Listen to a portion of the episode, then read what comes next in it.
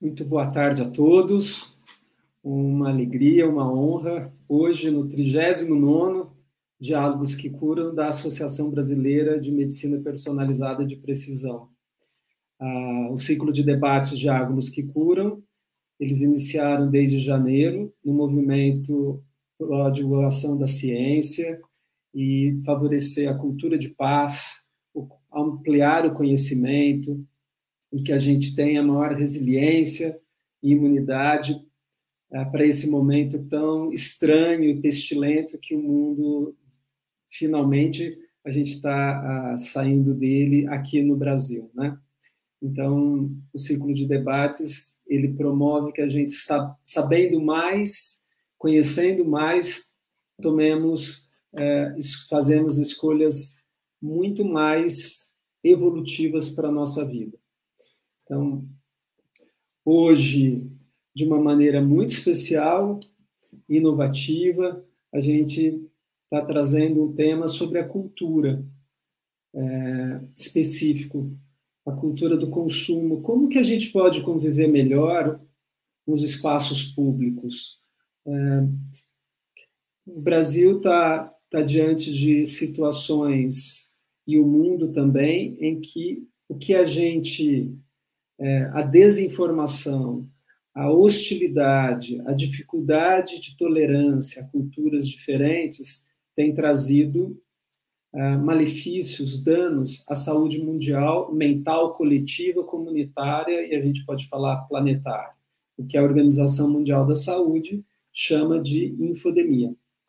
E é mais ou menos sobre essas experiências que a gente tem a honra de convidar aqui para nós hoje a professora doutora Gisele Jordão. Bem-vinda, Gisele.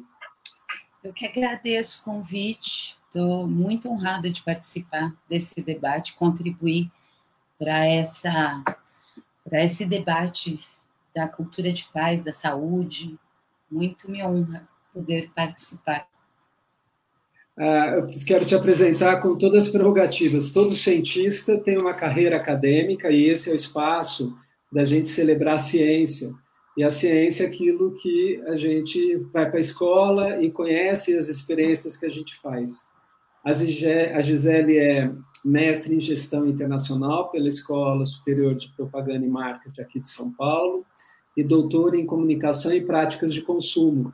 Ela vai explicar o que, que é a prática de consumo. Uh, e ela também é professora coordenadora da graduação da SPM em planejamento de comunicação, gestão de stakeholders, planejamento estratégico do audiovisual, ciclo de produção, consultora de empresas para investimento privado em cultura e micropolíticas. E a linha de pesquisa e experiência da Gisele é, é amplo, mas vocês vão saber perceber que arte e gestão cultural é com ela no sentido de convivência e orientar as práticas. Então, comunicação, arte, patrocínio, política cultural, sugestões de, de de gestão de micropolíticas para tornar aqueles ambientes mais evolutivos. A Gisele tem essa experiência e ela vai trazer também uma, um importante feito que a gente fala pouco no Brasil da festa da recuperação da cidade de São Luís de Paraitinga após o grande tsunami fluvial que aconteceu lá na enchente. Então, bem-vinda, Gisele. Muito agradecida. Acho eu que eu falei. Fiquei impressionada. Eu fiquei impressionada com você me apresentando. Eu também fiquei impressionado em te apresentar. Você tem bastante coisa e é isso aí. Gisele, você tem uma, uma. A primeira coisa que quando as pessoas vêm é você estava lá na sua adolescência, de repente resolveu fazer comunicação social e se transformou numa grande gestora, líder na área de orientar políticas públicas e difundir cultura. Como foi essa escolha em comunicação social e a tua trajetória para a gente conhecer um pouco? Um, do, um, dos nossos feitos aqui é estimular a paz a orientar que a pesquisa, ser cientista, ser a, a, a graduação acadêmica, ela vem de todas as áreas e que um cientista, um professor e aquele que pesquisa, ele tem uma humanidade dentro dele, que é isso que a gente está encontrando aqui. Bom, antes de mais nada, agradecida mais uma vez, é um prazer e um desafio, né? Uh, tentar sintetizar esses pensamentos aqui, mas certamente com a sua condução, Rubens, eu vou uh, conseguir apresentar as perspectivas da melhor forma possível. Então, já agradeço de antemão. É, é, você é ser como. É, pergunta... é, então, é. é. então, é interessante essa, essa sua pergunta, porque uh, todo cientista trabalha num contexto, né? E tem a sua subjetividade, sua perspectiva contemplada na sua ciência, na, na, na sua pesquisa. E, obviamente, eu não sou diferente disso, e a minha história ela perpassa uh, e ela, num certo sentido, aponta para todas as linhas de pesquisas quais me interessam hoje, né? Então, as linhas de pesquisa que eu trabalho hoje são um resultado de todo esse percurso. A decisão por fazer comunicação social, ela não foi uma decisão uh, tão racionalizada uh, da perspectiva de operação, de trabalho, de fato. Ela era, ela foi muito induzida pela necessidade de receita que eu tinha. Eu venho de uma família muito simples, né, com poucos recursos financeiros. E naquele momento, em 89, 88, a propaganda era é, uma carreira bastante promissora, né, no, no quesito financeiro. E assim foi. Eu fiz os vestibulares, fui aprovada em algumas faculdades, inclusive públicas, mas uh, gostaria, queria estudar na SPM. Por quê? Porque a SPM é uma faculdade é, de, de recursos de pesquisa, de biblioteca, já em toda a sua história, agora a SPM está fazendo 70 anos, né?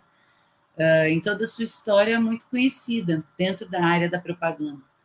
E uh, eu recebi uma bolsa, que foi o que me permitiu estudar na escola. Quando estava lá, cursando propaganda, né, comunicação social e com especialidade em propaganda, eu comecei a estagiar na Metal Leve, na área de marketing, é, na unidade de bronzinas. E um dia o presidente da Metal Leve, que naquela época era o senhor José Minglin, é, me encontrou, era uma estagiária, e ele falou: Minha filha, você faz um trabalho ótimo, mas eu acho que você tem que ir para a cultura.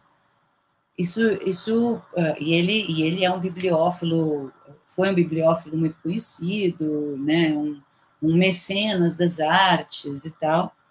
E aquilo me impactou, porque até então eu jamais imaginava que uma carreira nas artes poderia ser para alguém que não tinha nenhum recurso financeiro. Eu sequer tinha pensado nisso. E achei bastante interessante, resolvi, na, no ímpeto adolescente, ali, devia estar com os meus 17, 18 anos, escrever um projeto para o Milton Nascimento e o Clube da Esquina, cursando a SPM.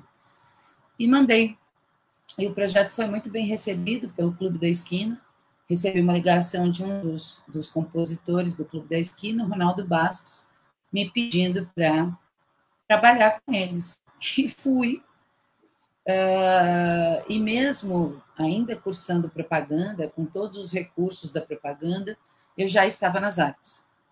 E comecei a trabalhar essas conexões. Eu vou pular um monte de crises, né, pelas quais eu passei, sobre uh, questionamento mesmo da carreira de comunicadora e coisas do gênero, mas segui. Quando eu começo a desenvolver uma metodologia de trabalho nas artes que tinha muita contribuição do, do pensamento da ciência da comunicação, é, eu sou chamada de volta para a SPM para contemplar o desenvolvimento de algumas linhas de, de aproximação de comunicação e arte.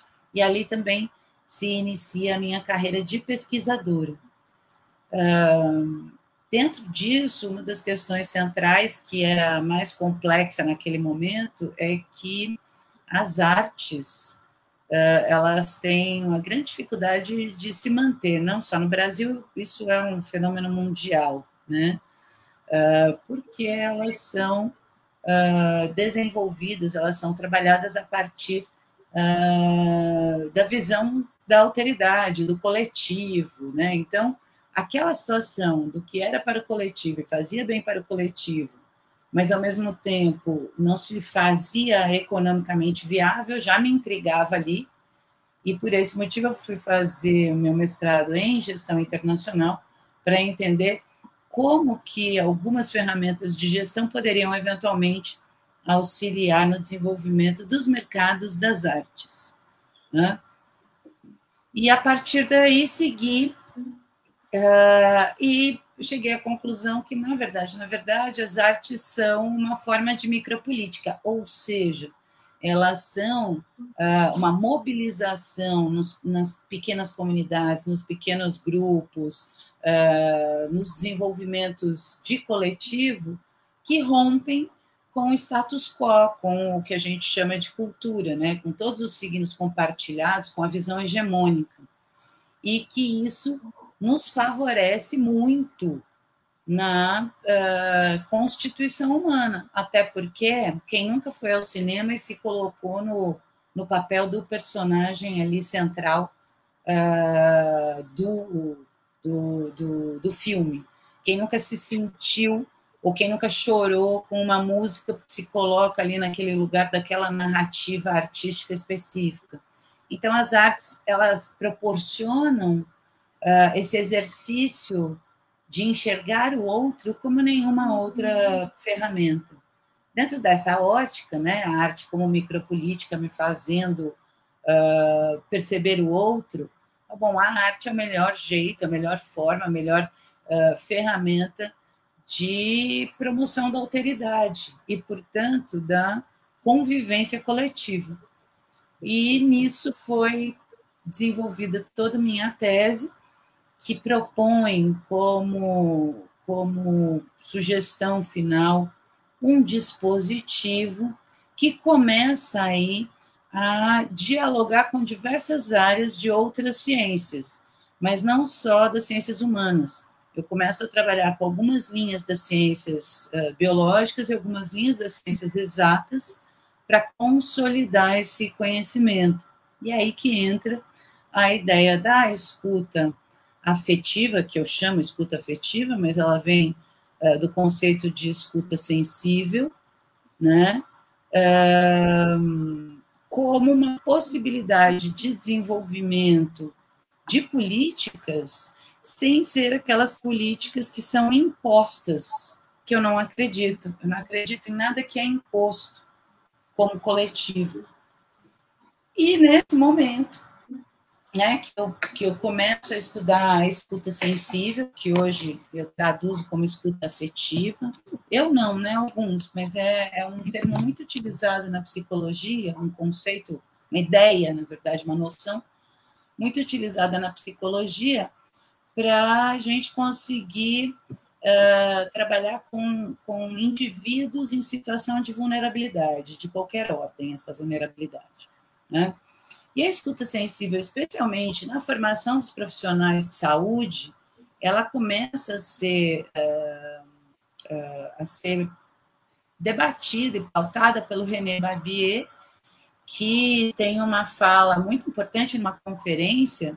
A fala dele é l'écoute sensible de la formation des profissionais de la santé, né, que ele vai apresentando a ideia dessa escuta sensível na formação do profissional de saúde, para conseguir não julgar a fala do indivíduo sem entender antes qual é o contexto desse indivíduo, né?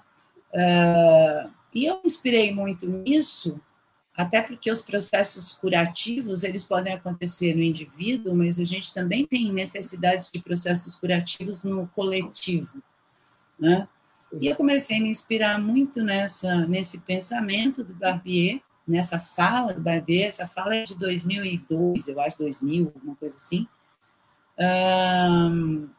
porque eu percebia que a gente não conseguia coexistir com diferentes culturas, diferentes perspectivas.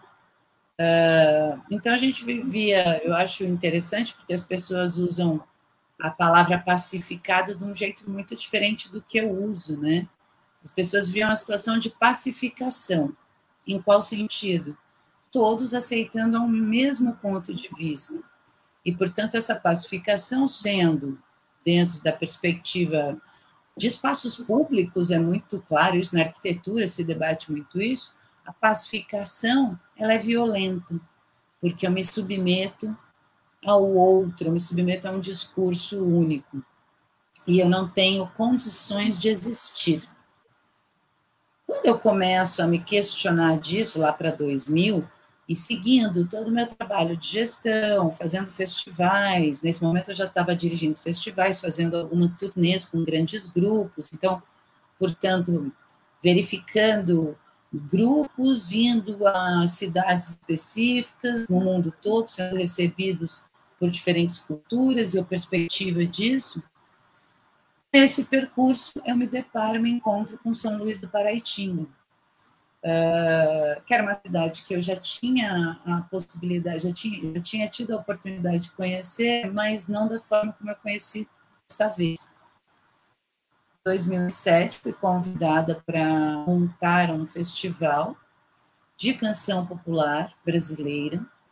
E a cidade escolhida para acolher esse festival é, foi São Luís do Paraitinga, que é uma cidade de 11 mil habitantes, mais ou menos, incluindo zona rural, um município uh, que vive é, de uma, de uma vive, vive de, de produção agrícola e tal, mas tem em sua na sua trajetória uh, uma ideia muito ligada ao consumo de cultura, tanto que eles são reconhecidos como a cidade das mil festas.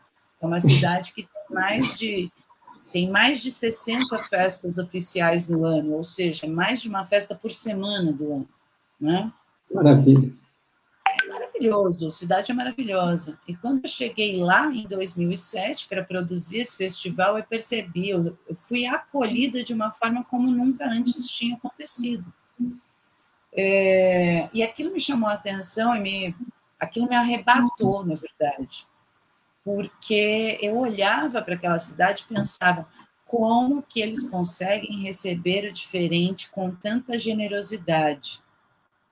E foi aí que eu fui tentar entender, de fato, a coexistência de culturas a partir de uma prática que eles realizam lá, né, das festas, da apropriação do espaço público, uh, e comecei a perceber que existem muitos conflitos, mas esses conflitos eles são necessários para que o diverso coexista, para que a, a, a diversidade exista uh, em conjunto. E a partir daí que eu comecei a desenvolver de fato essa minha essa minha pesquisa estruturada na visão do coletivo, né? E fiz isso a partir da, da, de alguns exemplos que eles têm lá, que são maravilhosos, como a Festa do Divino, o Carnaval, as festas da cidade, as festas populares. Perfeito. Vou dar um resuminho, então, né, para a gente. Acho que você trouxe uma trajetória biográfica, acadêmica, e todos os conceitos que a gente quer desenvolver. Então, a Gisele tem uma, uh, um fato marcante que você trouxe, é a inclusão social no conhecimento, já que você trouxe uma escolha profissional voltada para sair de um lugar também que você queria melhorar, uma, uma condição econômica. E que encontrou ao longo da, da tua carreira personagens da cultura brasileira e mecenas, né? Poucos mecenas como Midlin, né? Que você trouxe é, a, o Clube da Esquina, que foi toda uma geração que bebeu de Milton Nascimento, Fernando Brant e todo mundo. E isso impactou na épocas de movimentos estudantis e toda uma cultura que de uma geração que hoje, como a minha, é, somos pais, né? Então, você trouxe também a cultura consecutiva e foi bebendo da, de, um, de, um, de um conceito da psicologia, da escuta sensível, mas é a base da vida, né? vou falar que é a escuta empática, né? Que a gente precisa ouvir e interpretar e saber o que tem. Esse é um tema que está dentro do nosso escopo aqui, é isso que a gente está trabalhando, mas o mundo, que é como a gente pode dar literacia. O médico, o, o paciente entende o que a gente fala, os nossos alunos entendem o que a gente explica, a nossa população compreende o que nós eh, o que precisa saber. Então, para combater a desinformação, a gente precisa também ter acesso à cultura e cultura é conhecimento. Você trouxe uma questão que eu acho que valeria a pena eu voltar, tentei resumir aqui. A arte como micropolítica, porque ela proporciona o exercício de ver o outro como nenhuma outra ciência alteridade do outro, inclusão social e mediadora de diálogos.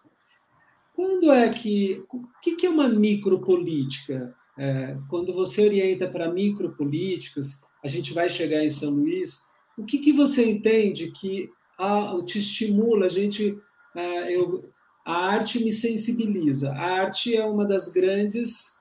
É, eu falo que são quatro grandes conceitos de ciência: a ciência que é o sentido da vida, o sentido da vida pela pergunta filosófica, aquilo que eu aprendi a fazer mais, que é ir para o laboratório explicar que a vida tem um sentido quando você mede, analisa, que é o conhecimento da ciência cartesiana nesse sentido, né, a científica, que é isso que traz a vacina da, da, da, da, da Covid, as questões da melhoras de, de, de doenças, e tecnologias.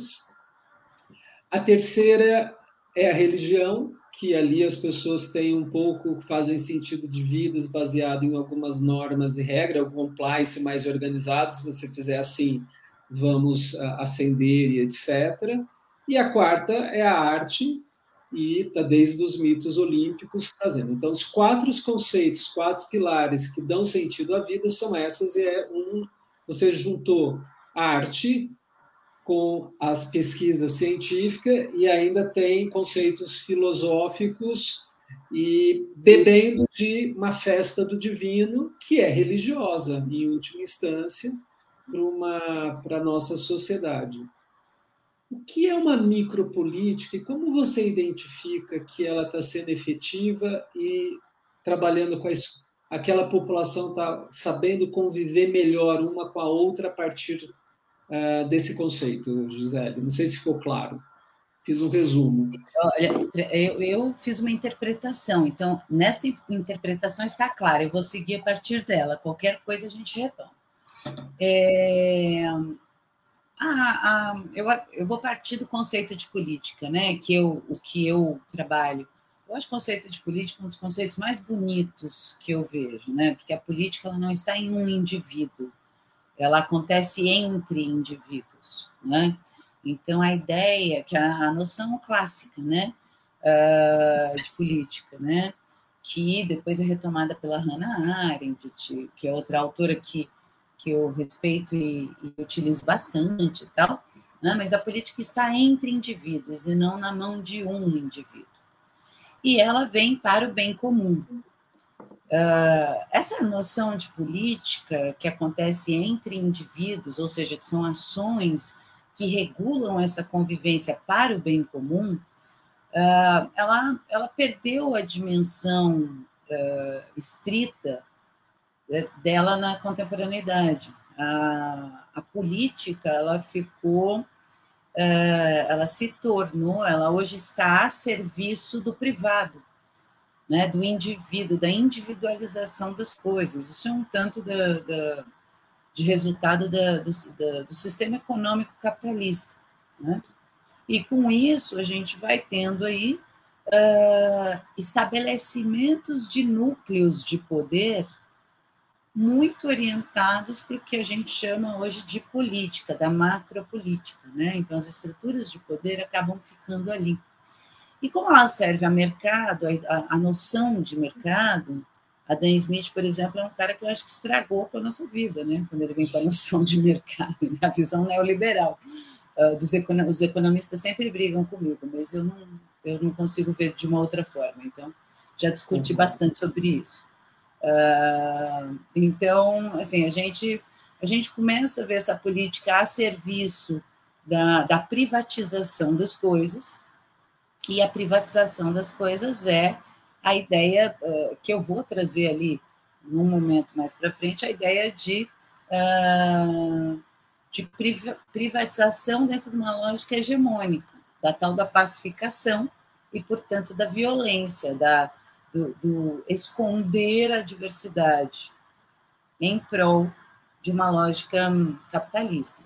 Então, dentro dessas situações, a gente vê muitos movimentos de resistência, a gente vê muitos movimentos de questionamento que nascem de coletivos, que nascem de indivíduos, que transpassam essa ideia do privatizado, essa ideia do, do, do, do único, do hegemônico.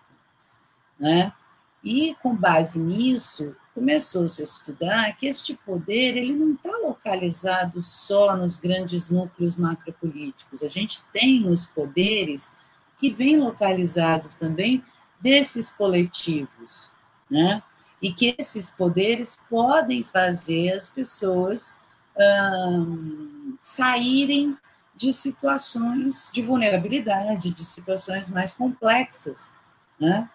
E a partir daí se estabelece o estudo da micropolítica, né? A Sueli Ronick, que trabalhou muito com o Guattari, Deleuze, né? Ela tem muitas falas, e ela e o Guattari têm um livro que eu acho que chama Cartograf... Micropolíticas e as Cartografias do Desejo, ou algo do gênero, que é, coisa, é, é uma coisa muito bonita. É, tra... Eles trazem a ideia de micropolítica com a qual eu trabalho, que é entender o contexto de cada grupo e entender que núcleo de poder a gente tem neste contexto de grupo que pode servir a eles mesmos. Então, quando eu falo em micropolítica, eu sou uma facilitadora deste tipo de situação. Eu não sou quem cria a, micro, a micropolítica ou quem cria as questões, né? Uh, vou tentar facilitar alguns diálogos. E aí entra a escuta afetiva, né? que eu vou tentar entender das duas perspectivas, dos dois grupos, três grupos, quantos grupos forem, suas perspectivas acerca daquele convívio, tentar uh, trabalhar da melhor maneira para que eles possam conviver, porque essa convivência vai ser benéfica. Muitas vezes isso diminui assimetrias econômicas, e a festa popular é uma micropolítica nesse sentido, que inclui as simetrias econômicas, porque quem tem mais dá mais, quem tem menos dá menos, e todos uh, celebram igualmente, né, aproveitam, uh, usufruem né, da, da festa igualmente.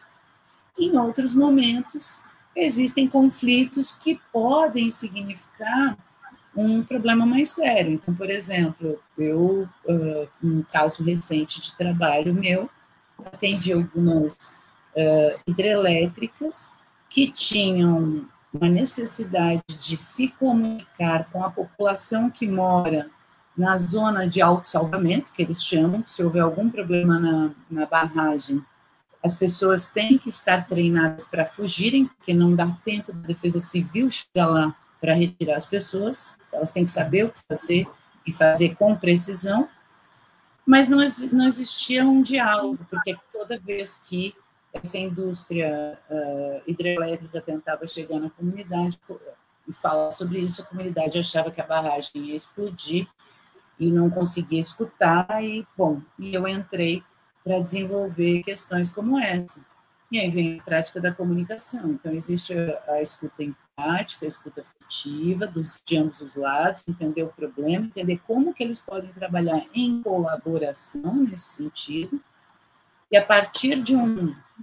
É, eu chego a desenvolver mapas semânticos de, de trabalho, né? A partir de um mapa semântico, ou seja, de significados que podem ser compartilhados entre essas, essas coletividades, se inicia ali um processo de colaboração, de cooperação e, portanto, de convívio, de coexistência. são trabalhos muito interessantes, muito bem sucedidos, porque as pessoas querem escutar o outro. Mas às vezes a gente não, não tem essa prática, então. Você está trazendo. É, você falou uma frase de que o privado é, pode, pode, induzir a mais violência. Não, é, não seria o contrário? Olha, é interessante, né? Porque eu, aí eu, eu, vou te devolver uma pergunta. É. Te devolver uma pergunta. Se você vai a, uma, a um local em que as coisas são todas muito bem cuidadas, mas todas gradeadas, cercadas, com câmeras de segurança, com, enfim, com aquelas proteções de muro e tal, você acha que você está num lugar seguro ou inseguro? Que aquilo lá não tem nenhuma violência? E é aí que é o interessante, né? Quanto mais você privatiza, quanto mais você é, deixa o usufruto para poucos, menos as pessoas é, entendem isso. Até porque isso é inaceitável. Né? Então, uma das, das, uma das questões que para mim é muito clara é quando eu vou a uma cidade e vejo que existe um determinado local que não é frequentado pelas pessoas, e é sempre muito limpo, muito bonito e tal, é, eu tendo a ter uma percepção de um lugar violento. E violento não só no sentido do roubo, do assalto, da, da subtração financeira, não só nesse sentido, mas violento, uh, inclusive na forma de receber as pessoas. É, por exemplo, acho muito interessante quando as pessoas falam que a praia é o ambiente mais democrático que existe porque qualquer um pode frequentar a praia independente de qualquer coisa, né? Porque você, você com calção ou com biquíni pode ir à praia e que você não paga por isso e tal. Mas a praia é um dos lugares mais privatizados que eu já vi. As pessoas têm medo de ir à praia pelo que elas podem sofrer de violência simbólica. Outro, outro exemplo, uh, quantos programas de, de cultura sem uh, cobrança de ingressos e tal a gente já viu?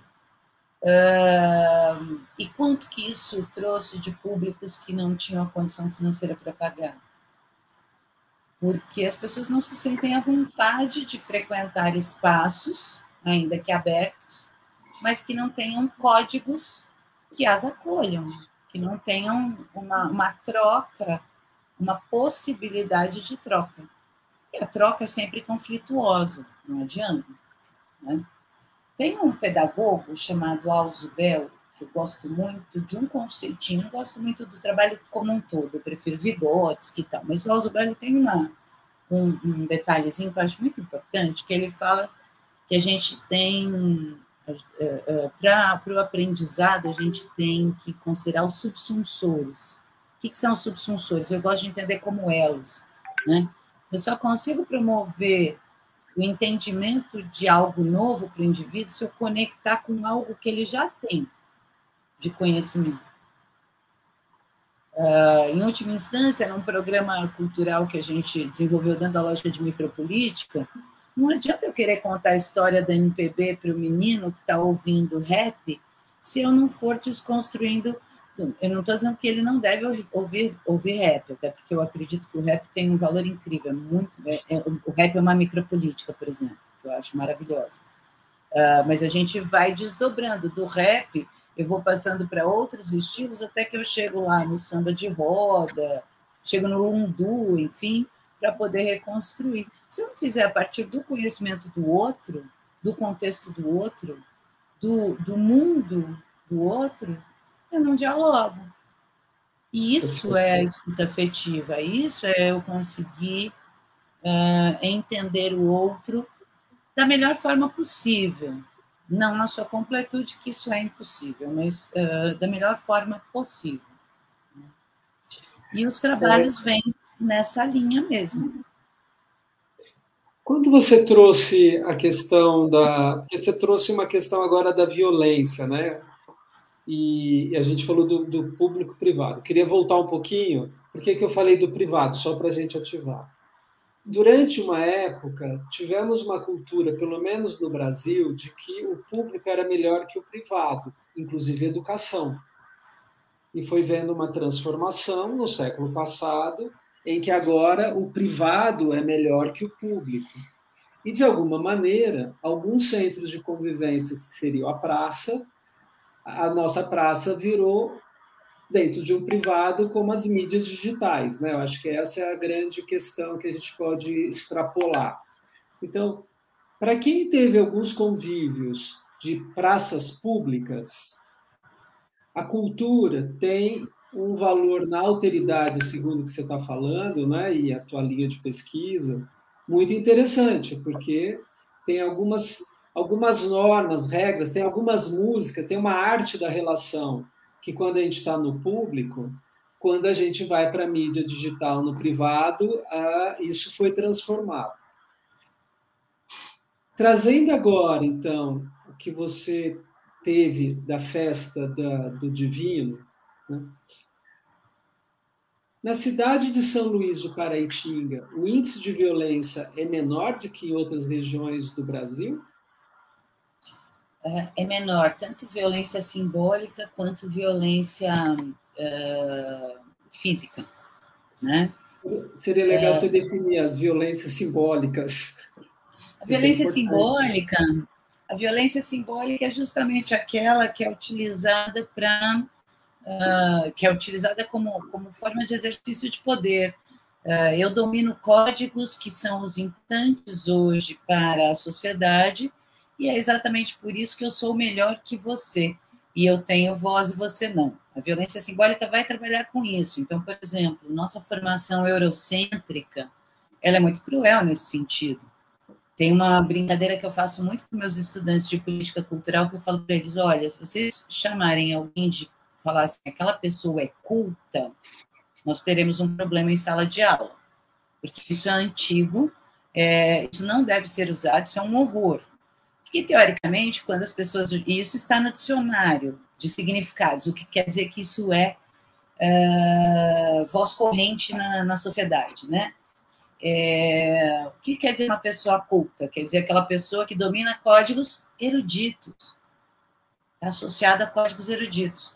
E o nosso país não é um país de produção de código erudito. A gente produz cultura popular. Todas as vezes que eu chamo alguém de culto porque domina código erudito, o que, que eu estou fazendo? Eu estou dizendo que a outra pessoa não tem cultura. Isso é uma bobagem, porque todos nós produzimos e todos nós consumimos cultura. Né? Então, para a escuta afetiva, essa é, o, essa é uma premissa, é uma das premissas. Eu entender e reconhecer que todos produzimos cultura, todos temos nosso valor, sem exceção e parar de utilizar essa terminologia de pessoa culta e pessoa não culta, porque isso realmente não faz sentido, né? Então, uh, a violência simbólica ela vai trabalhar com isso. São esses códigos hegemônicos uh, estabelecidos por um status quo de poder da macropolítica, né? Porque assim, quem que, quem que determinou que Machado de Assis é melhor do que o, a turma da Mônica? É melhor em qual contexto? É melhor por quê? Então, são questões uh, que precisam ser debatidas.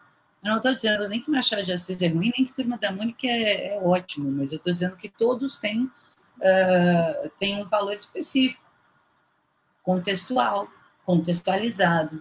Né? Essa contextura das coisas é que faz a gente conseguir compreender uh, de onde né, a gente vem, para onde a gente vai, quem a gente é de fato e tal.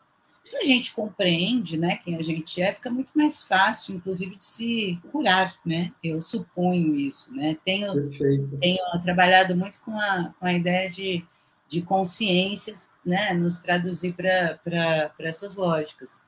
E é interessante, porque quando, e a violência simbólica ela vai excluir as pessoas a partir dessas lógicas estabelecidas hegemonicamente. Né? Em São Luís do, aí vou tentar retomar agora. Em São Luís do Paraitinga, é, uma das questões que me chamou muita atenção foi que esse convívio uh, coletivo, ele conflituoso, Né? Eu vejo no conflito uma saída para a saúde mental de todos nós, né? para a saúde do coletivo. Um conflito, um conflito uma, uma coexistência conflituosa e muito feliz. E muito receptiva ao outro. Por quê? Porque existe uma segurança de quem eles são, em qual contexto, para quem. E aí eu fiquei pensando, a partir desse, desse primeiro contato, foi um impacto muito grande mesmo. Né? Eu tenho amor declarado pela cidade. Né? O conflito de interesse, né? É, exatamente. Inclusive, eu preciso, de vez em quando, me afastar um pouco para conseguir uh, seguir as pesquisas. Mas. Gisele, isso... Você falou uma coisa que foi muito importante, porque eu trouxe a história da violência simbólica e o tema que a gente está entrando exatamente de dos antídotos, né, dos exemplos que a gente tem de como conviver é, na cultura diferente, nas, cultu nas, nas interculturas diferentes, uma pessoa diferente da outra, porque é a partir desse princípio que todos nós fazemos cultura, né, que, que o culto não é o erudito, cultura é aquilo que demonstra uma, aquilo que você é sem ser violento, mas a violência acabou sendo uma cultura. Na prática da saúde, é, você me trouxe ah, muito claro como a gente está com dificuldades, não só de adultos, mas principalmente de jovens, desse rebaixamento é, de que é, eu não sou bom o suficiente, eu não atinjo a beleza suficiente, eu não tenho, é, eu não tenho a cultura, não tenho dinheiro, não tenho a imagem suficiente, que é isso que a gente está sendo bombardeado nas mídias pelas fake news, pelas desinformações ou às vezes pela própria prática de consumo que o próprio marketing sem querer é, cria. Então acho que esse é um tema de que talvez você pudesse extrapolar agora o que, que uma cidadezinha de 11 mil, cidadezinha que eu falo no sentido diminutivo de pequena, né? Traz tão grandes expressões, e foi tese de um doutorado, e as pessoas vêm ao Brasil estudar isso. E, e em relação à resiliência, à valorização da sua cultura, sendo que ela foi é, é, quase varrida do mapa, porque o seu rio exatamente é quase a fagocitou. Então, se você pudesse trazer um, um paralelo de como você entende hoje como é, ah, na, na, sua, na sua pesquisa, o, a, o cidadão que, que consome e faz cultura de São Luís como um grande, uma fonte de inspiração, de resiliência para nós todos em relação a nos diferenciarmos, convivermos e tolerarmos. Porque imagino que em São Luís do Paraitinga deve ter partido político de oposição, tem pessoas que é, católicos, evangélicos, ateus e candomblé, e acho que as pessoas, pelo próprio. E é uma festa católica. Então, não é uma seria... festa católica. Não é Só é católica. um parênteses. Não, a festa do divino é uma festa ecumênica. Perfeito. Isso é o mais interessante de tudo, né? Tanto que a casa da celebração do divino, chamado Império do Divino, não é a Igreja Católica, fica fora da Igreja. E não, o padre né? faz. Desabou. É, desabou e já voltou, já vou chegar Isso. nisso. Né? Uh, só, eu só estou fazendo um, um parênteses que é importante a gente entender que a estrutura das festas populares elas são muito pouco hierárquicas, mas a festa do divino em especial é a menor delas, a de menor hierarquia que existe dentro do que eu conheço hoje de festas. Porque hierarquia social? Ela... Hierarquia social.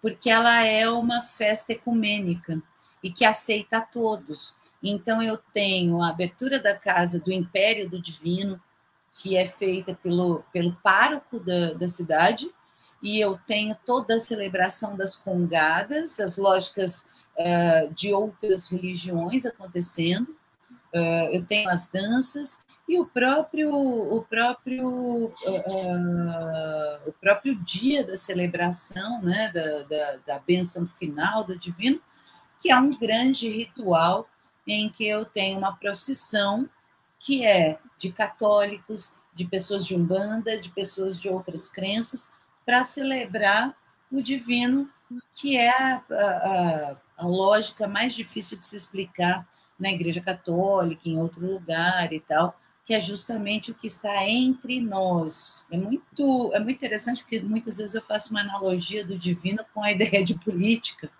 né? porque é o que está entre nós para o bem comum, né? para o bem coletivo. Então, só esse parênteses que é importante entender isso sobre a festa do divino para a gente seguir a conversa, né?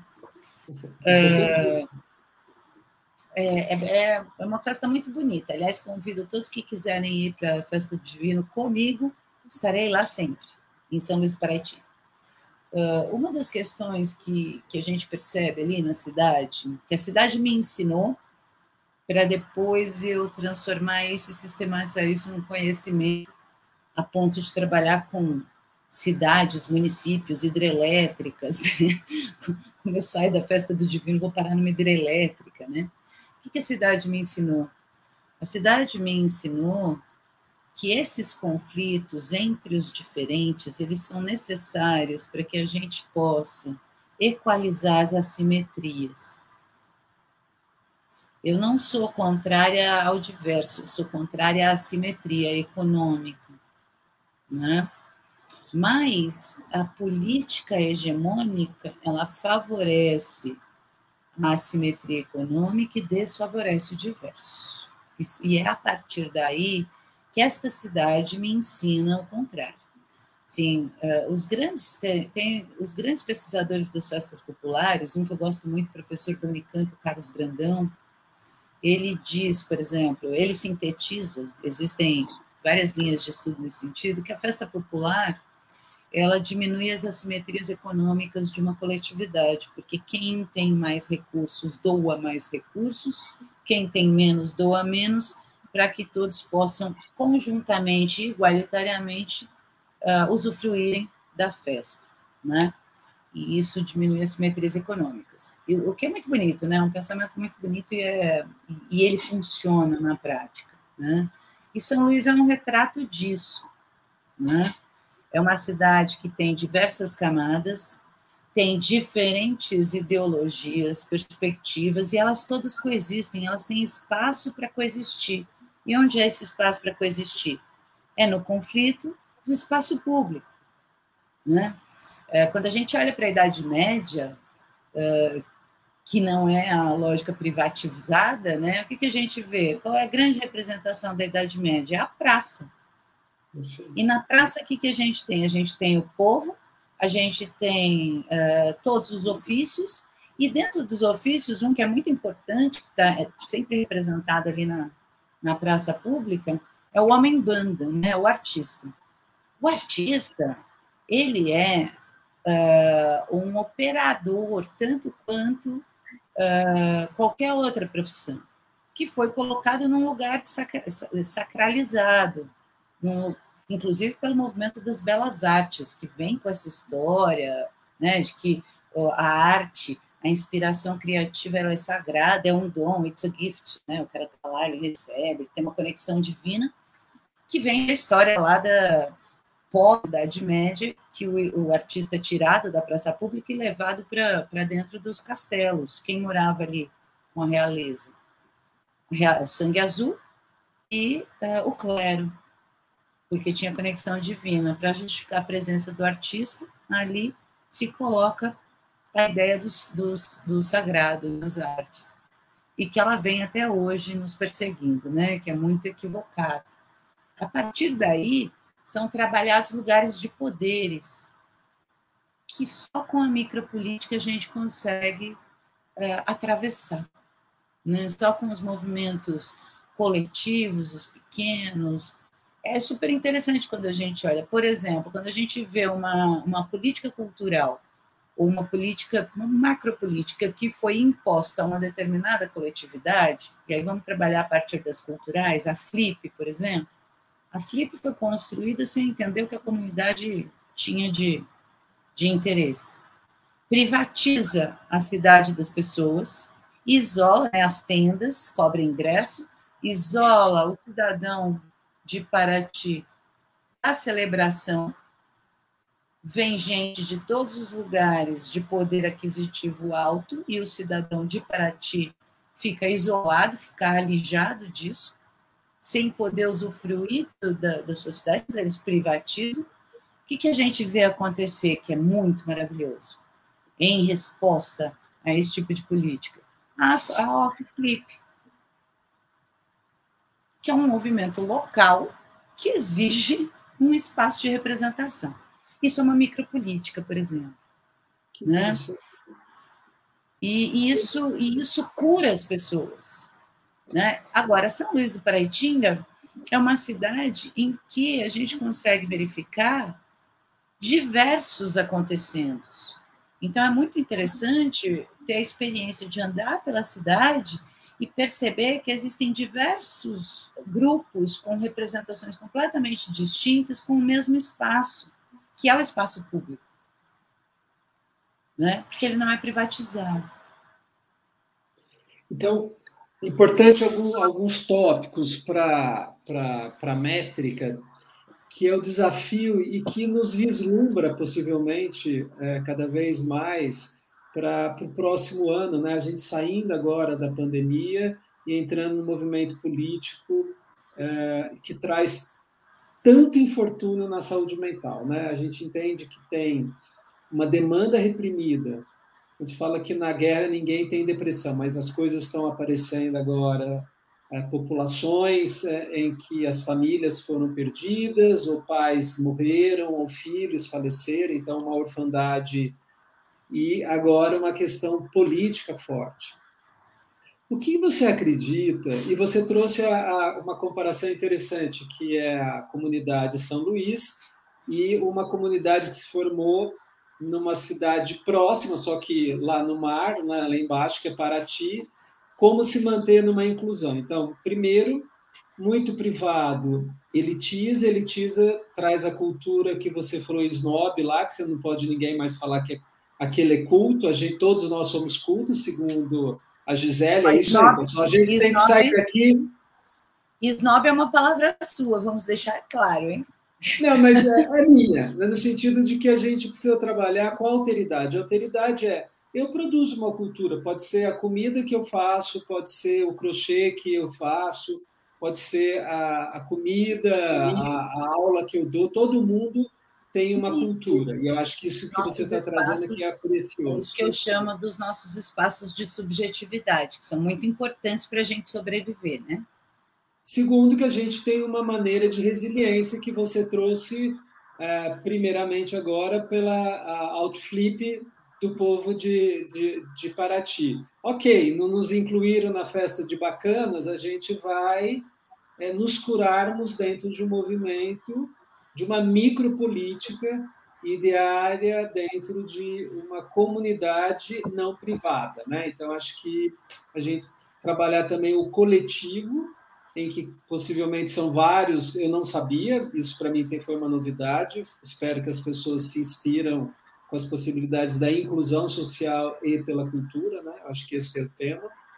E a terceira, você está trazendo de que cada um tem uma subjetividade e que é manifestada pela arte, pela cultura, pelo aquilo que você faz, que é, de alguma maneira a alteridade que cada um tem, que é um pouco subjetivo, subjetivo nesse não tão muito específico, mas tem o valor que nos dá a nossa a nossa a nossa individualidade. Né? Então, quando a gente tem uma crise de identidade, a gente precisa lembrar disso que a Gisele está falando, que é a crise que mais acomete as pessoas, porque às vezes eu vendo, um, vendo uma bandeira, mas aquilo não me identifica.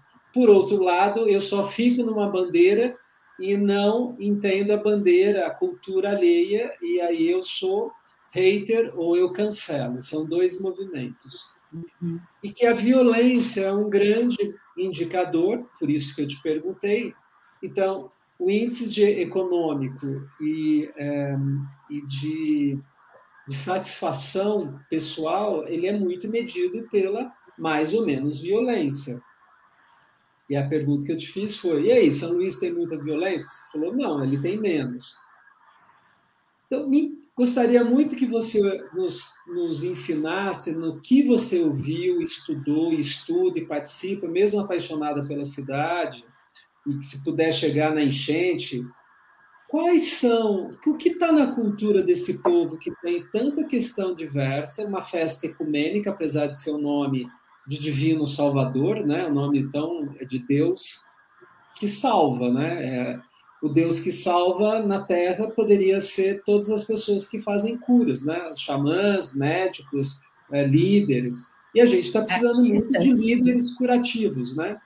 Então, artistas, por favor. Artistas são líderes curativos também. Perfeito. Então, coloca é... aí para gente assim, quais são as, os princípios que você entende. A gente pode andar sozinho à noite na rua em São Luís e não ser assaltado? Sim, facilmente. Isso é muito, isso é muito interessante na cidade. Eu, eu pratico isso, inclusive. eu para me sentir livre, eu gosto de andar às três horas da manhã na cidade de São Luís do Paraitinga, sozinho, né? Então, o que é interessante também, porque você nunca está sozinho, né? Porque quando eu estou andando às três da manhã, eu sempre encontro um sarau, eu sempre encontro alguém, encontro uh, um amigo que me acompanha até onde eu estou indo, e a gente vai se divertindo. E é exatamente por isso que a gente não é assaltado, né? Porque é um ambiente coletivo e não privatizado, né? Não individualizado. O que você entende, então, que formou essa comunidade? Que pode olha, ser extrapolado? Só para... Olha, eu vou, eu vou tentar sintetizar, uh, mas aí tem realmente uma, uma questão histórica que vem da, da própria história da cidade, uh, e de personagens muito importantes, líderes que a cidade tem né, no seu histórico. Mas a cidade ela, ela nasce como um entreposto comercial. Uma cidade, a primeira dita, a primeira cidade planejada do plano de expansão do estado de São Paulo. Né? E ela nasce com o objetivo de ser um entreposto comercial para descanso uh, das pessoas. Então, o entreposto comercial, na vocação do indivíduo, da, da cidade, já, já é um lugar de descanso e lazer para trabalhadores. Olha que interessante, né? Então, já se cria ali uma egrégora, a partir da própria história da cidade, uh, que vem ali atuando uh, nessa história no, no, no, decorrer dos anos. Tem muitas pesquisas históricas, muitas pesquisas uh, de outras linhas que falam de São Luís do Paraitinga, econômicas e tal, que vão ter uma perspectiva um tanto diferente da minha, né? Mas uh, não, não são discordantes, elas são complementares, isso é interessante. Porque o, o, o interessante ali da cidade é que eles conseguem sobreviver com essas festas que eles fazem, né? É, eles são culturalmente e economicamente viáveis. A cidade, uma cidade de 11 mil habitantes, tem duas empresas de, de som e luz para palco. E as duas sobrevivem das festas da cidade. Que, se a gente imaginar, é uma loucura, né? Então, existem festas que, que fazem com que a cidade entre em colapso pelo volume de pessoas que, que chegam lá, que é o caso do carnaval carnaval tradicional, de marchinha, seja lá o que isso quer dizer, não é, não é o fora para discussão agora deste ponto. A festa do divino, que é a festa que a cidade como um todo mais gosta, e aí eu posso falar porque isso é resultado de uma pesquisa quantitativa com a cidade, é a festa com a qual a cidade mais se identifica.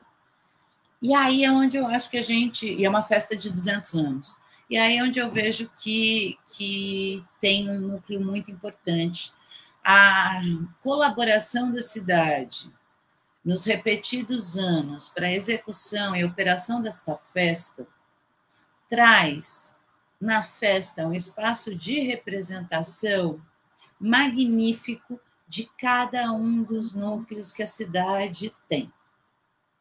Núcleos de pensamento, de saberes, de cultura. E isso aparece tudo na festa e é muito interessante, porque, por exemplo, dentro da festa tem o rei e a rainha Congo. Eles são reis e rainhas, eles, eles são o rei e a rainha na festa, sim, mas eles são o ano todo. Eles sempre são uh, reis e rainhas, né? A gente tem os mestres da cavalhada, Os mestres da cavalhada são mestres o ano todo na cidade. Então, eles têm seus papéis estabelecidos a partir das representações da festa, o que é muito interessante. E foi aí que eu comecei a entender que o espaço de expressão ele é curativo e ele possibilita que a gente trabalhe uh, no coletivo. Então, assim, uh, para mim é muito interessante imaginar como essa sociedade se, se organizou no percurso dos anos, que foi a partir de espaços de representatividade que favorecem o diálogo e os conflitos, uh, para a coexistência das culturas e que faz com que cada um deles tenha força.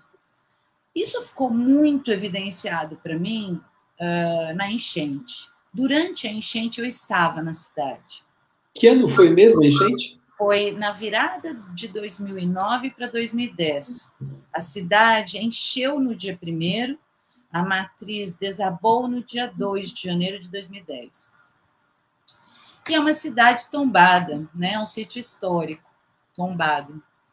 E isso, quando a, a cidade. Eu tenho algumas imagens aqui né, da, da cidade e do, do momento, acho até que vale a pena agora, é, para a gente entender é, aqui, eventualmente, a, a própria cidade. Aqui é o núcleo da cidade, né? A gente vê ali ao fundo a matriz. Essa já é a matriz nova, é uma foto recente, pós enchente. A enchente, eh, aqui é o centro, o centro de São Luís do Paraitinga. A enchente tomou todo o centro histórico. Né, um quadrado ali que a gente vê, um retângulo, na verdade, que a gente vê uh, no centro direita da foto é o mercado municipal, a matriz completamente destruída. Aqui a gente consegue ver quando as águas baixam, que foi uma semana depois. A matriz é aquele entulho na frente ali do coreto, Entendi. né? Sobrou nada. É... E aqui a gente tem uma foto da cidade tomada pelas pessoas, né?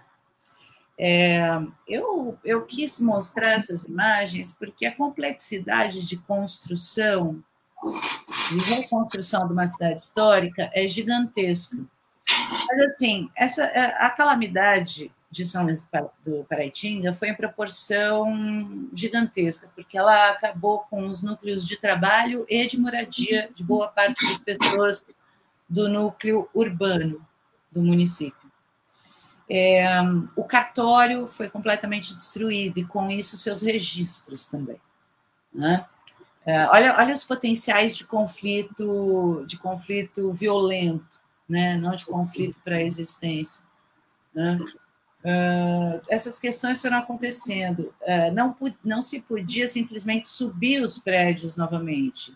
Cada tijolo precisava ser catalogado por conta do tombamento histórico. Uma semana depois, eu sou chamada para voltar, junto com a comitiva do Ministério da Cultura à época, para discutir a reconstrução a cidade, que sempre foi muito colorida, muito festeira pela própria natureza né, da, da sua, da sua atividade humana, ela, tava, ela parecia doente, porque ela estava tomada por barro. Então, ela estava toda marrom, uh, ela estava como se ela estivesse doente. E os moradores trabalhando muito já. E muito interessante que nessa, nessa catástrofe de proporção uh, gigante não houve nenhuma morte. Isso já me chamou a atenção, porque essas. Uh, não havia, e foi muito rápido. O rio, uh, uma enchente dessas proporções, eu, foi a primeira vez que eu vivi, espero ter sido a última. Uh, mas é muito rápido e as pessoas conseguiram se organizar já nos núcleos de representação que existiam antes, portanto, ali uh, nos seus diversos, para fazer os salvamentos. Então, os salvamentos, eles aconteceram uh, pelas pessoas da cidade. Foi o pessoal do rafting que salvou todo mundo. Legal. Até houve um incidente com um grupo de bombeiros que ficaram presos nos fios de alta tensão. Quem salvou esse grupo de bombeiros foi o pessoal do rafting, né? É, é muito interessante. Eles se organizaram de tal forma que ninguém morreu. Muito bem, com a catástrofe. Aí depois disso, na reconstrução da cidade, eu aprendi com o pessoal de Goiás Velho, que também já passou por isso, né? Eu aprendi uma questão, né? A queda da matriz era um buraco que deixava ali uh, no, no que o, o luizense se entendia, né? O, o coletivo. O que, que o, o IFAM faz? Ele cria uma estrutura metálica com o formato da, da igreja antiga, para ocupar aquele volume e para que as pessoas conseguissem se referenciar. E aí eu comecei a ver que a cidade não eram os prédios, a cidade eram as pessoas. Então nasce aquela força. Em menos de um ano, essa cidade já estava completamente funcional e operando. Quanto tempo? Menos de um ano.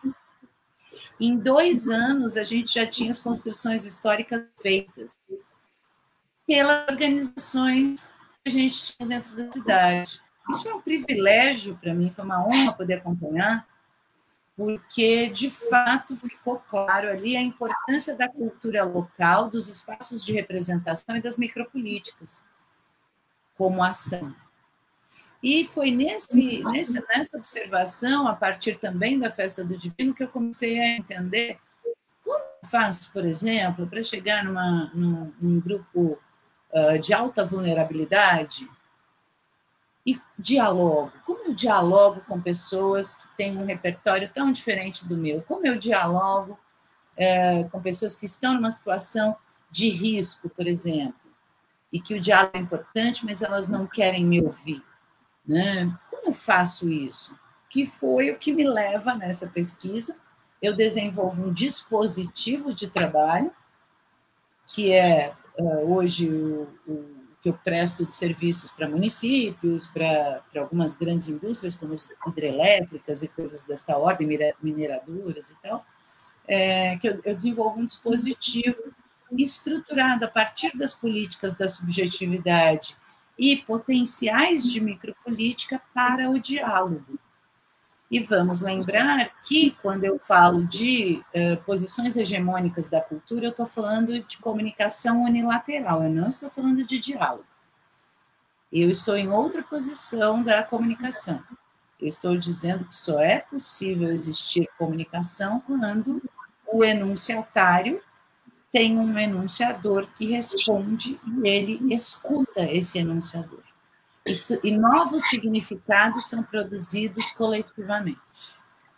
Se você pudesse fazer essa frase é, é, como um ditado, como você colocaria do, do, do, é, público, né? Que como que eu posso como eu posso enunciar de uma maneira mais simples o que você disse? Do enunciatário ao enunciador?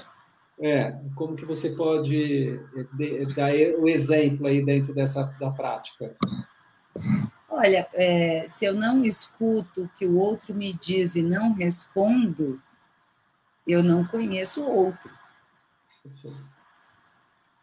E se eu não me posiciono, né, é importante em qualquer diálogo eu dizer quem eu sou, quem eu penso que o outro é para mim, por que eu quero conversar com o outro e por que, que eu quero que o outro converse comigo. Isso é importante. E as pessoas não têm, esse, não têm esse, essa prática. Nem em relacionamentos individualizados, que dirá no coletivo. Perfeito, Gisele. Acho que a gente podia, você podia retomar é, essas, esses conceitos finais que você deu agora, porque acho que são, é, são os experimentos que você viu, quantificou, e que te chamou a atenção e que, a despeito de ser uma população fechada, é, 200 anos, tem uma, uma história, todos nós temos biografia. Quando você fala, eu perdi, eles perderam a referência da igreja e eu construí uma estrutura metálica para dar. Não eu não.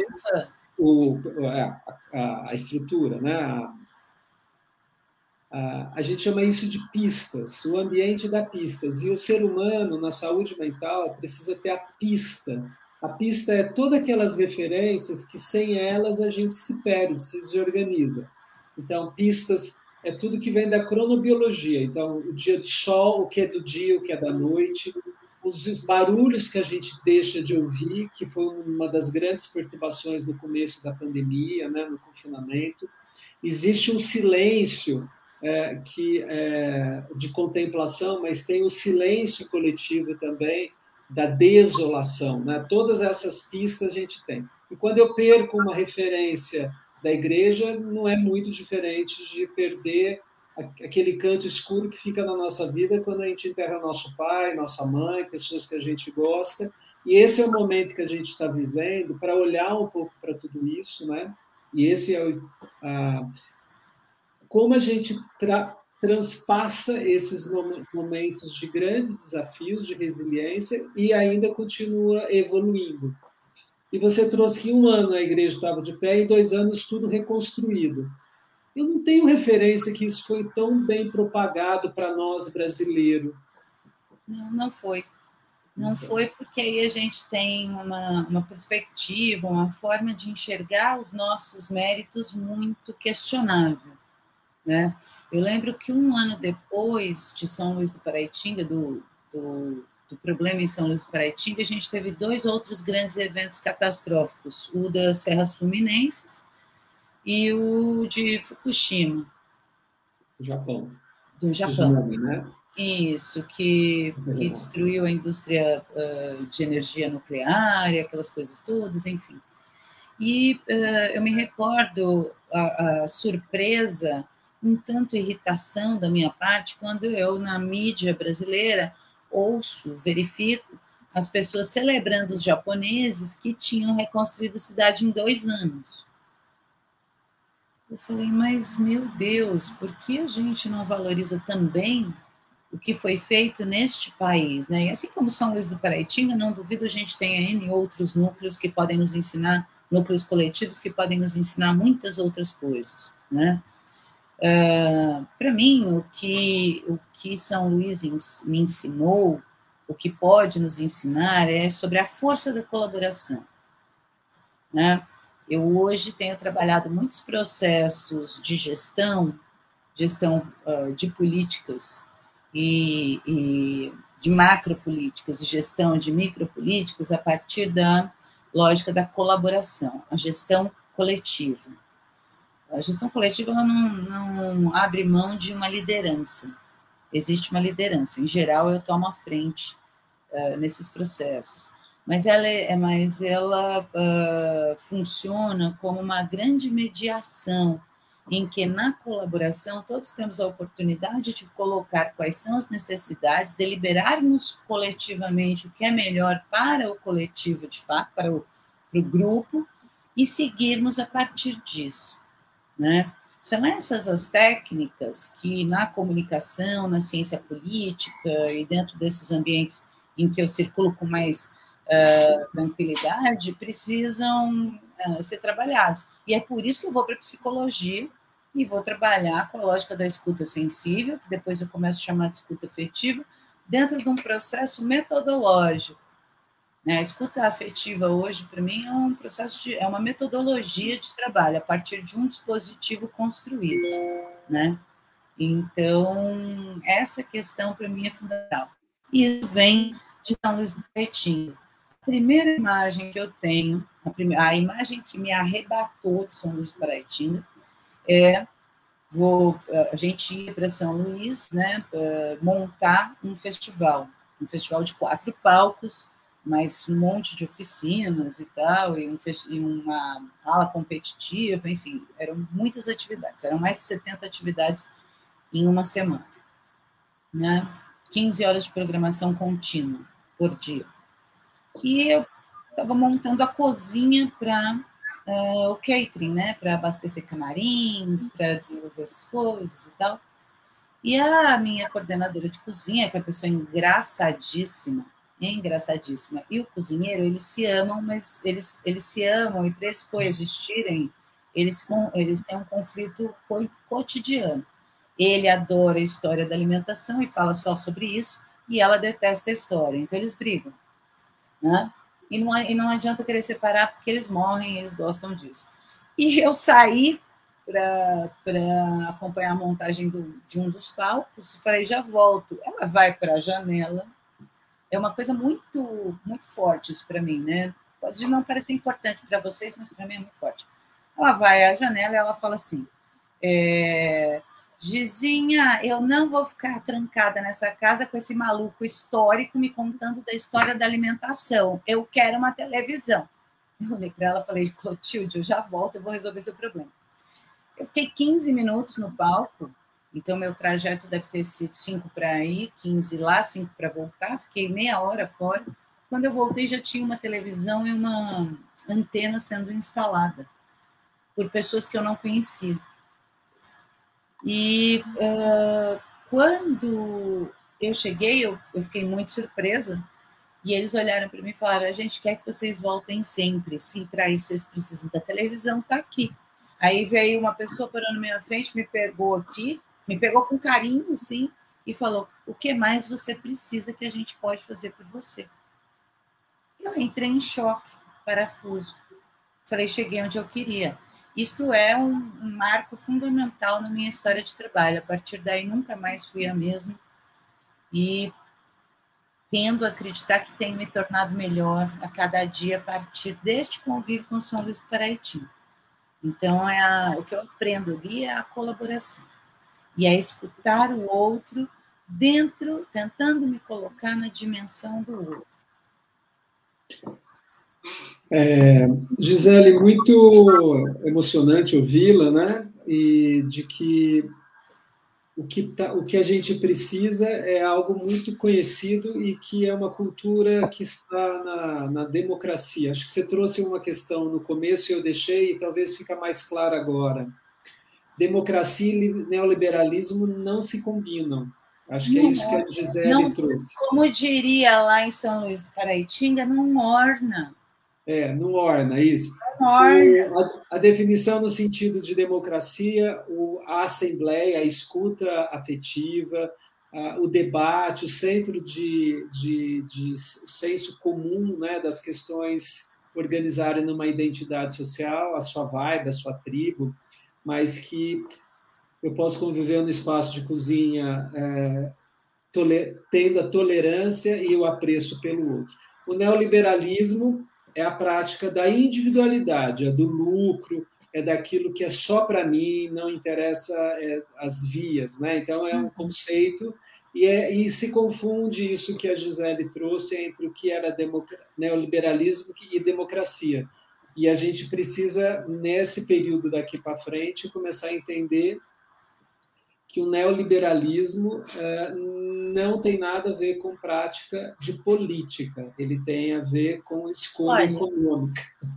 Eu vou fazer uma, eu vou extrapolar a partir de uma, uma pesquisa que eu conduzo que chama Panorama Setorial da Cultura Brasileira, uma pesquisa nacional, tem 12 anos, uma pesquisa importante, ela extrapolou algumas algumas possibilidades. Ela é ela está gratuita. Os relatórios estão gratuitos na internet para download para quem interessar, que é panoramadacultura.com.br.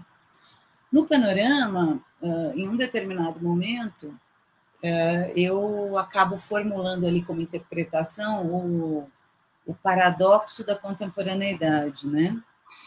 Que hum, a gente nunca falou tanto em diversidade, nunca viveu tão pouco, e a gente nunca falou tanto em relacionamento e nunca viveu tão pouco. Uh, e a pandemia ela fortifica isso a partir do momento que ela proporciona, proporciona a substituição de cidadãos por algoritmos, né?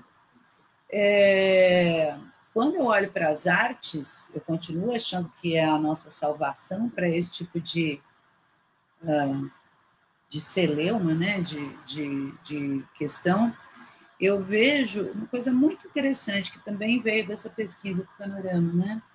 Que os valores das pessoas, as perspectivas, as formas de agir, elas são desenvolvidas a partir do consumo cultural. Se a pessoa ela consegue, ela consome, ela é praticante cultural, ela consome diversas linguagens, ela tem flexibilidade de, nisso, ela acaba se tornando uma pessoa que é mais satisfeita consigo e que respeita mais o coletivo. Ela é um uma cidadã melhor, essa pessoa, porque ela consegue praticar alteridade por meio do que? Da micropolítica, do dispositivo arte. porque aí ela consegue se colocar no lugar do outro. E, portanto, ela pratica, quando ela faz isso, a escuta afetiva também. É muito interessante isso para mim, né? Isso é uma prática que existe, agora mais metodológica. Então, a gente está é, encaminhando aí para as conclusões. Pedir para postar, então, os links. Vou chamar, antes de concluir, na semana que vem a gente vai falar sobre sistema imune.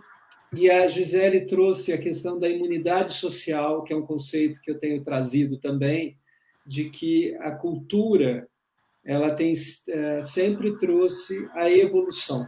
Vou trazer aqui uma, uma o que a, a Tia Ivone, a Tia Ivone apareceu hoje, ela não fez uma pergunta, é uma professora, parabéns a todos os professores ah, é, pelo de ontem, né? mas que é isso, é uma grande micropolítica de escutas afetivas. Todos nós tivemos e temos professores como autoridade amadas, afetivas, ou pela, pela cultura da arte, ou pela cultura acadêmica. Sem desafios não há luta, nem recomeço, nem evolução. A gente entende isso mesmo, Tia Ivone, que a, na biologia, toda a nossa história, a nossa historicidade, a nossa alteridade humana, ela vem de todo um desafio de uma cadeia que começou há milhares e milhares de anos e algumas pessoas às vezes estão um pouco mais na, não na alteridade, mas talvez no, numa vida mais primata em algumas questões, porque ninguém desenvolve homogeneamente. É isso que a gente precisa entender. Democracia é uma vivência em que os povos biologicamente nós não conseguimos todos nós a mentalidade, a racionalidade, a biologia não estamos iguais. A gente evolui tudo numa mesma onda, mas cada um com as suas diferenças. E essas diferenças dá a identidade. Quanto mais dentro da nossa identidade, do ponto de vista da Gisele hoje aqui, ela trouxe de quanto mais a gente acredita na arte que produzimos, mais escuta é, estamos fazendo, dialogando com aquele mundo que a gente está vivendo, e também o mundo está podendo receber aquilo que eu estou fazendo como o meu melhor, mas dentro de um espaço de tolerância em que, ok, eu não gosto muito de história da cozinha e eu quero em ficar ouvindo sua, o que você fala. Ah, não dá, mas eu gosto de comer o que você faz, então me convida a hora que estiver pronto e eu vou, enquanto isso, assistir televisão. Acho que resume bem a, a escuta afetiva e enquanto você estava preocupado com o, o, palco, surgiram outros protagonistas dessa história. Eu acho que é isso que a gente. Então, o consumo de cultura impacta no comportamento? Bom, não só impacta, como trabalha, transforma o comportamento, nos permite acessar outras experiências e Aí eu vou fechar até com uma pergunta que você me fez lá no começo, que eu pulei, o que é consumo, né? Práticas de consumo e tal.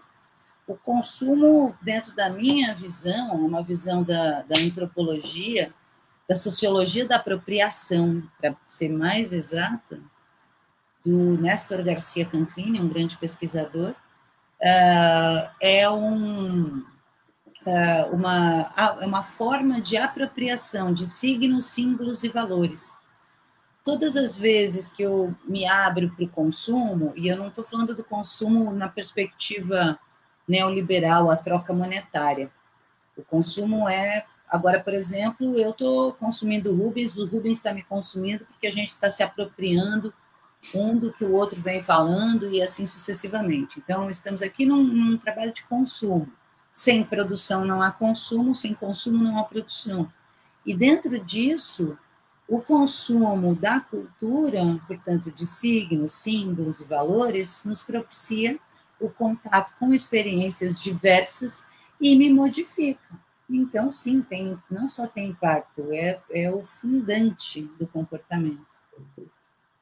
É, a Sueli tem uma pergunta. Antes, então, fica o convite para a próxima. Ficou grande aqui. A gente vai falar sobre o sistema imunológico. O Rony ele é um professor que fala de imunologia clínica e básica, ele vai explicar melhor o que, que na sequência agora do que, que são as células, a vacina, o que, que a gente tem que trabalhar. A, Gisele trouxe a imunidade pela cultura. Esse foi o grande gancho que a gente fez aqui. Tem a pergunta da Sueli. É, o gancho é este: como a gente se manter íntegro, inteiro, não doente, e não pestilento, e não maléfico, e não danoso é, na, na, nas micropolíticas individuais. Né? O conceito da Gisele, e que a gente vai levar daqui para frente, é o que eu produzo é uma micropolítica e o que a gente chama isso é uma relação. Né? A gente tem que cuidar das relações. Eu comigo mesmo, acreditar que o que eu produzo é, é, modifica. Quando ele é exposto na praça pública, né, na, nas praças de sempre, na exposição, é o meu melhor, e eu vou cambiar e intercambiar com o outro com aquilo que o outro tem de melhor. Pode ser pela cultura, pelo afeto, pela, pelo que o outro tem para dizer. Isso, na prática da biologia, a gente chama cuidar das relações humanas e as relações humanas, ela foi é a parte principal de quando a gente parou de ser uno para ser duo e a criação de cidades, vilas e assim veio a história da antropologia. E é isso que a gente está passando. Tem pessoas que estão querendo viver em feudos fechadinhos, algumas são por doenças, a gente precisa cuidar disso, a saúde mentais, outras são por intolerância cultural. E é por isso que a saúde está conversando cada vez mais com a cultura antropológica, social, né, da comunicação. E, e aí a Sueli faz essa pergunta muito importante: qual a importância da fala, linguagem, para o método da escuta afetiva? Um, dentro da, da, da metodologia que a gente traçou, bom, a importância é total, né? A resposta é total. Não existe é, escuta afetiva sem um, uma compreensão de linguagem, né?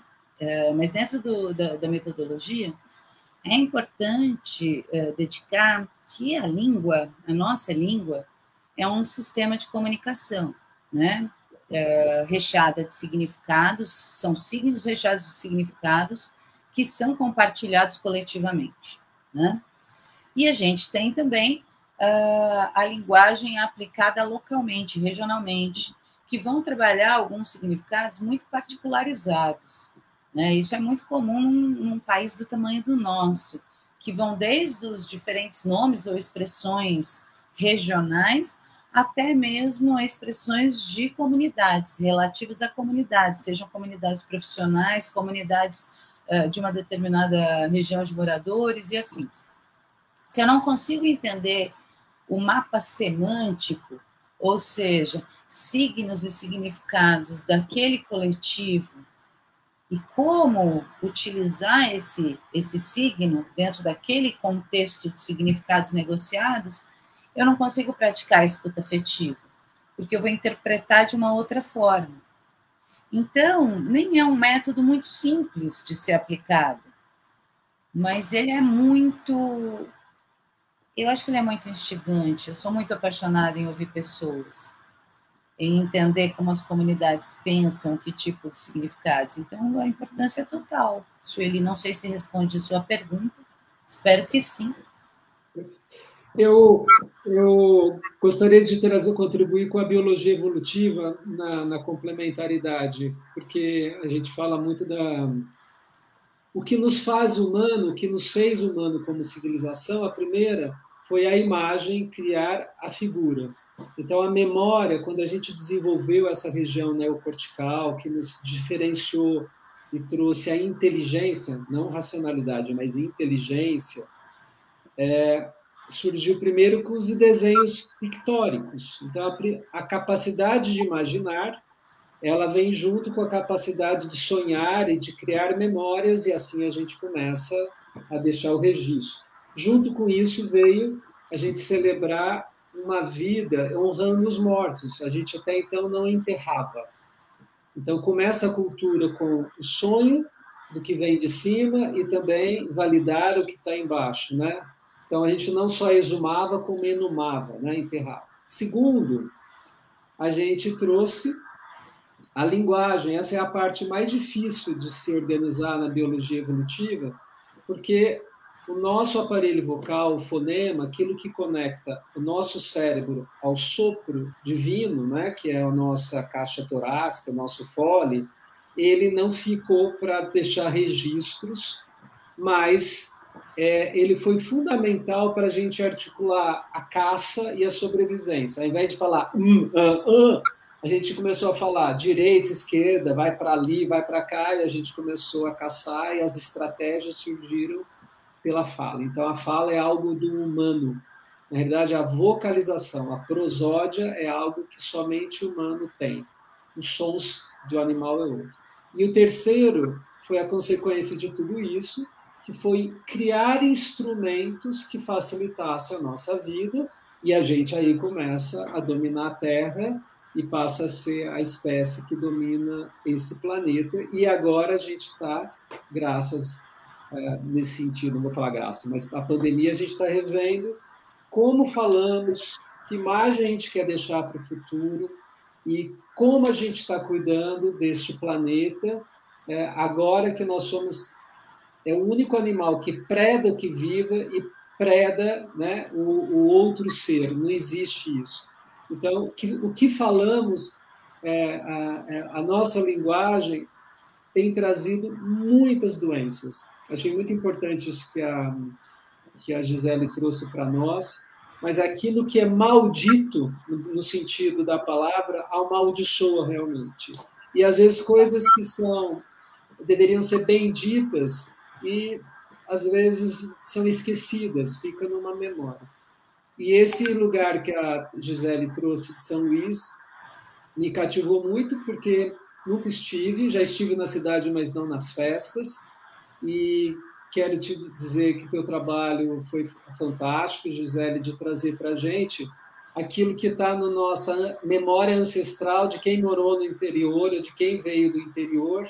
Isso tem. Na Europa, até hoje, as praças elas existem, são fundamentais lá para as trocas agrícolas ainda, e, e que gostaria que você agora deixasse o seu recadinho para todos nós para esse momento que a gente está é, é, tá passando e essas conexões da escuta afetiva e vou pôr aqui, só para não esquecer, Gisele, o, o, o site, que você, o, o, link, esse é o link que a Gisele trouxe do Panorama da Cultura, está lá já na, no feed. Maravilha. Bom, eu não sei se tem um recadinho ou se eu consigo fazer uma síntese de fechamento, mas eu posso deixar um sentimento, na verdade, como como encerramento, né? E meu sentimento, minha, meu desejo é que, de fato, as pessoas se escutem e se posicionem e digam quem, quem elas são e para que elas estão ali, porque é nesse sentido que eu vejo que a gente vai conseguir superar todas as diferenças e dificuldades que a gente tem nas relações humanas é, da, das menores, dos menores grupos aos grandes coletivos.